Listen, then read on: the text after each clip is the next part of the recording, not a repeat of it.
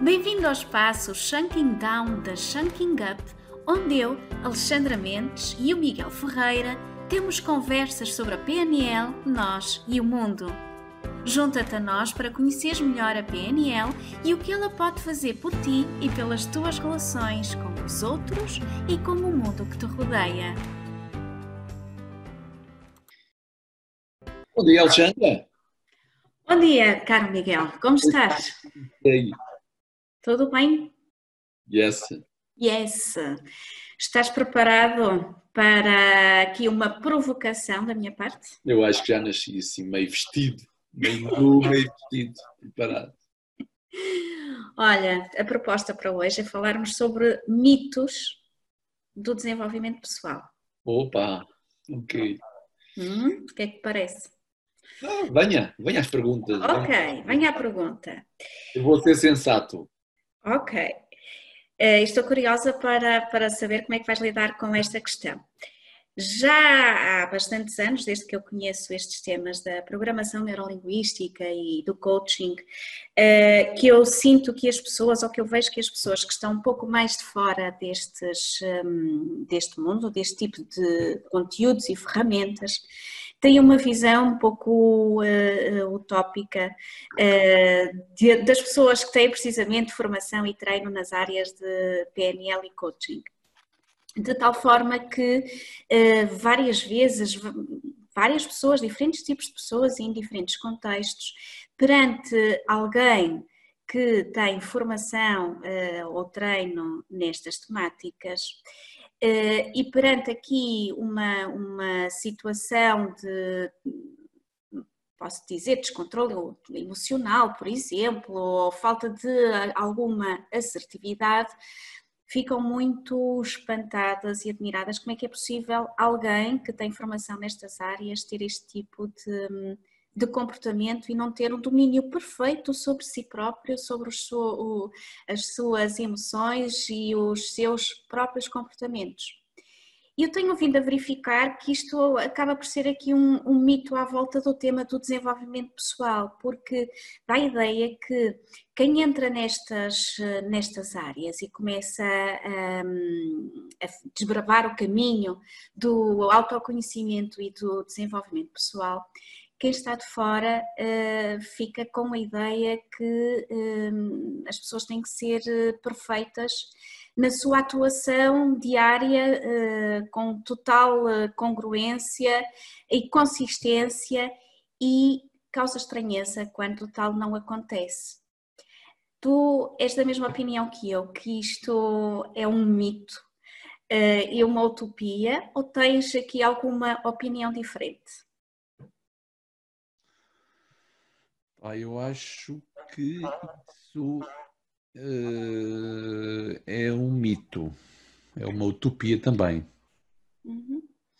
Primeiro, uh, naturalmente, que quem gosta destes temas, quem procura salvar os outros, talvez se queira salvar a si próprio, não é? Talvez, eu ponho talvez, lá está o sensato.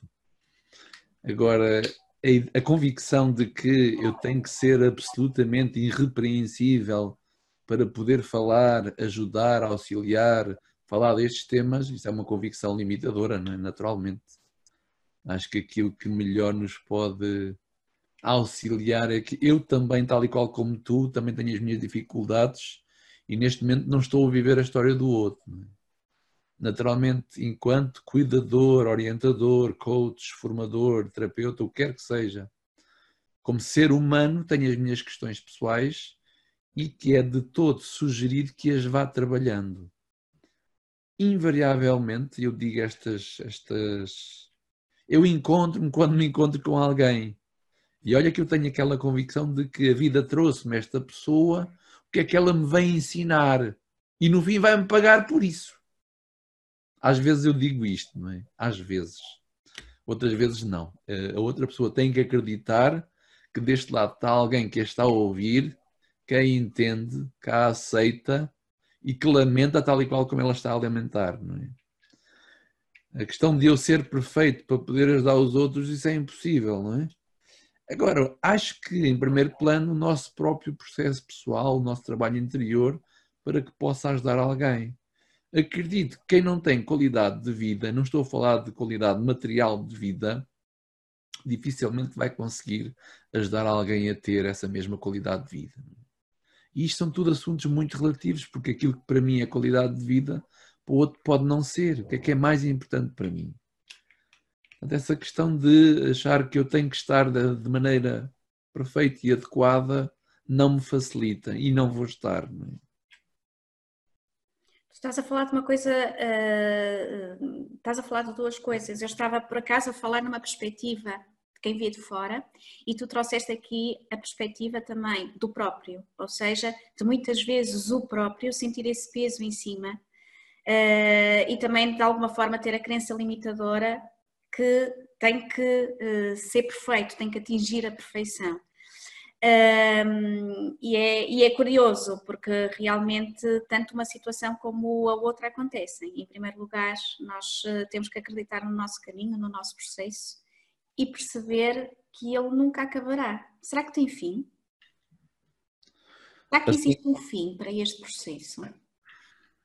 Eu acho que os cristãos, cristãos, cristões procuram a cristandade, a santidade os budistas procuram a iluminação, os budistas têm a vantagem de ter vidas atrás de vidas para se iluminarem, os cristãos ou vão para o céu ou para o inferno, não é? Se tem fim, olha, não sei responder a isso, Alexandra. Agora, quando eu penso que já aprendi tudo, vem a vida e dá-me mais oportunidades. Ora, o lado bom é que a vida está cheia de oportunidades. É? E mais virá seguramente. Isso pode dar um certo entusiasmo, não ter essa convicção plena e, e a certeza de que só sei que nada sou, ou só sei que nada sei, só sei que nada sou e uh, quem sou eu para estar a julgar o que quer que seja, uh, quando muita, muitas vezes me revejo no papel do outro, noutras reações. É? A minha opinião sincera sobre isto alguém que estuda muito, dedica-se muito, trabalha muito e procura encontrar o equilíbrio, é? estar sempre perfeitamente equilibrado, é? é utópico. O que pode suceder é um excesso de racionalização, um, certo, um excesso de frieza. É? Eu acredito muito, como tu sabes, na autenticidade. É? Se eu tiver que chorar, choro. Se eu tiver que ralhar, ralho. Se eu tiver que temer, temo Estou a falar teoricamente, porque eu não faço isso. Hein?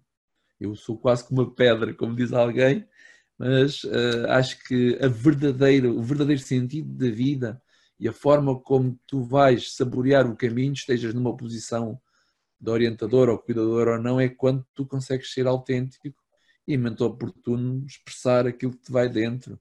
Não tens que andar descompensado a berrar e a chorar por todo lado, porque não é, não é ajustado. É uma manifestação do próprio organismo o excesso de racionalização também é um defeito, sabes? E provoca muitas cócegas nos outros à nossa volta, não é?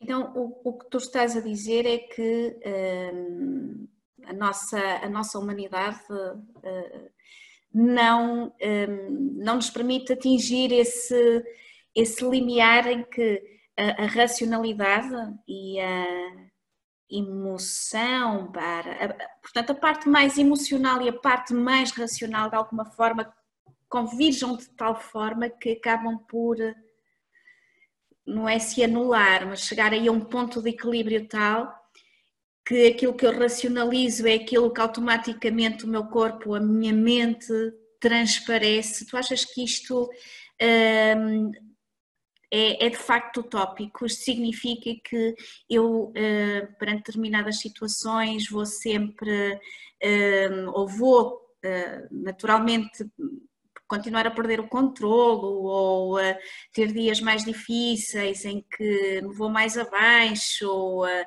como, é que, como é que funciona isto? Quem, quem busca esta quem busca o autodesenvolvimento, o autoconhecimento e como é que funciona? Como é que tu vês eh, este caminho? Vou-te passar uma expressão simbólica e metafórica que talvez possa ajudar a responder a essa pergunta que não é fácil, né? que alguém especial passou para mim. Pensar com o coração, sentir com a cabeça. Pensar que o coração, na medida em que eu expresso a autenticidade da minha experiência ao outro, e acredito que muita gente, tal e qual como eu, se possa permitir ainda não expressar verbalmente o que sente e o que sente em relação aos outros, não julgar, não apontar, não é isso que eu estou a dizer, não é? E procurar que esta, este turbilhão das emoções não tome conta de tudo aquilo que eu sou, do meu corpo, e com isso disparar em termos de comunicação e gerar ruído à minha volta. Como nós estamos habituados a não gostar de ruído, que tal primeiro apaziguar-me a mim apaziguar-me e expressar as coisas de uma forma mais, uh, mais. uma vibração mais aceitável para os outros. Porque quando a vibração não é boa, alguém vai rejeitar e alguém vai reclamar comigo. Portanto, acho que isso é mesmo um caminho entre, aliás, a inteligência emocional e aquilo que hoje em dia se fala muito, é isso. É, a ter um certo autocontrole emocional e ao mesmo tempo ter a capacidade de aceitar a emoção e utilizá-la. Vou falar sobre isso no dia 20, 25. 10 sinais, 10 sinais da ação. Como tirar partido das nossas emoções. As emoções são sintomas, tal e qual como, como qualquer manifestação do corpo. Uma emoção significa qualquer coisa e dá-me indicações que eu preciso de fazer alguma coisa. Elas vão me motivar. O problema é que muitas vezes somos educados a, a, tapar ou esconder e que eu não posso ser assim, não posso sentir certas emoções, senão não sou tão digno nem sou igual aos outros. É? Acho que não é bom. Acho que não é bom. E acho que a própria cultura portuguesa, histórica ou não, vimos aqui de períodos árduos, não são os meus, mas dos meus pais, e dessas gerações de ditadura em que as pessoas não se podiam expressar, não é? mesmo hoje em dia não sei se podem. Uh, a liberdade de expressar a emoção, entendê-la e tirar partido delas. Não estamos educados a isso. Mesmo nos tempos que correm, eu duvido que isso suceda. É mais fácil afogar-me nas redes sociais e no, em tudo aquilo que o mundo pode dar de estímulos do que pôr cá para fora uma emoção que estou a sentir e expressá-la. Às vezes nem sequer há tempo a fazer isso. E isso é tarefa dos pais. Agora, se os próprios pais não o fazem, como é que os filhos vão fazê-lo? E atenção, estou a fazer isso também a orientar-me a mim próprio. Não é? então, é, usando também aqui uma metáfora, é mais do que fugir das ondas, vamos imaginar um mar revolto, quando, quando ele está revolto, mais do que fugir é aprender a surfá-las, é? aprender a lidar, aprender a reconhecer, a aceitar que elas existem e aproveitar uh, o momento para surfar e não, não ter aqui uma, uma atitude de fuga ou de, de rejeição daquilo que está a acontecer. Isto, de alguma forma, também é, é sinónimo de que a evolução está a acontecer. Portanto, nós nunca vamos deixar de, de sentir, de, de, ter emoções fortes e de perder muitas vezes o, um, o controlo de, de, tudo, não é? Porque não, também não temos o controlo de, de tudo o que acontece, uh, mas o controlo, o nosso autocontrolo passa muito por um, não não fugir, não rejeitar, mas aceitar e saber aproveitar e tirar o melhor partido daquilo que acontece. Isso, na minha perspectiva, também é, é, é algo que, que, representa o desenvolvimento pessoal e o trabalho que fazemos com a programação neurolinguística e o coaching. É, fiquei curiosa só aqui com, com uma coisa que tu disseste.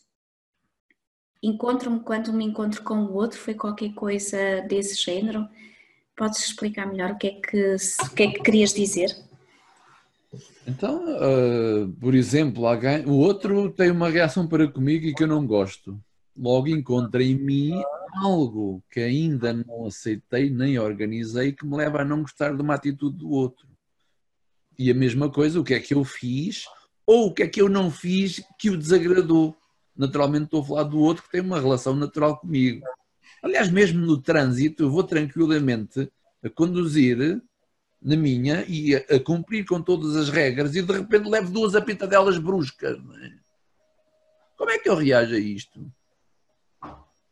Alguém está equivocado ou fiz uma asneira onde por ela? até posso pensar num assunto. Quem é este para me estar a apitar, não é? Ora, vou encontrando os meus lados escuros, entre aspas, que precisam de ser clarificados. A única forma de encontrar isso é nos choques do dia a dia, coisas simples. Basicamente isto. Então tenho duas hipóteses. Apetece-me dizer uma merda, uma mais neira. Merda para o outro ou ser bem-vindo que descubra algo em mim. No dia em que isso me passar assim ao lado e oh, estás perdoado, imediatamente, alguma coisa já fiz em mim. No fundo, quem vai ali ao lado a apitar-me sou eu próprio também, noutras circunstâncias. Né? Obrigado pelo desafio. Obrigada, eu. E quero te perguntar, eu agora uh, abri aqui a nossa página da Shaking Up com os eventos futuros. Queres, eh, já sei que tens aí o, o teu webinar que vai acontecer no dia é 25, não é? Dia 25, sexta-feira, das 9 às 10, okay. 10 sinais de ação, para tirarmos partido dessas sensações e sintomas que temos e fazer algo a seguir, e não ficar aqui a remoer-me. Okay. Uh, vamos ter uh, também já esta semana, quinta-feira, o webinar de comportamento não verbal com a Dora Souza. Na sexta-feira vamos ter com a Carla Afonso uh, dados essenciais sobre o coaching uhum. e como é que isso nos pode facilitar em termos de vida pessoal e profissional. Segunda-feira vamos ter uma webconferência internacional com o nosso Fernando Silva e também o Ricardo Bach, Bach do Brasil. Vamos partilhar o que é que há aqui que nos pode facilitar para quem quer desenvolver um modelo de negócio ou modelo de engate, porque o sistema é o mesmo, não é? e mais virá no final do mês e no próximo já estamos a lançar, a lançar as próximas edições de programação neurolinguística específica para professores e educadores e também uh, a temática da produtividade. Uh, Deixa-me deixa adicionar que também estamos a colocar na, no nosso canal do YouTube os webinars que, que já foram, que já aconteceram, portanto vamos agora de uma forma mais regular alimentar este, este nosso canal para que vocês possam ver ou rever as eh, formações que a Shanking Up vai disponibilizando. Miguel, muito obrigada, um beijinho e até à próxima. Obrigado, Alexandra, beijinho. Beijinho.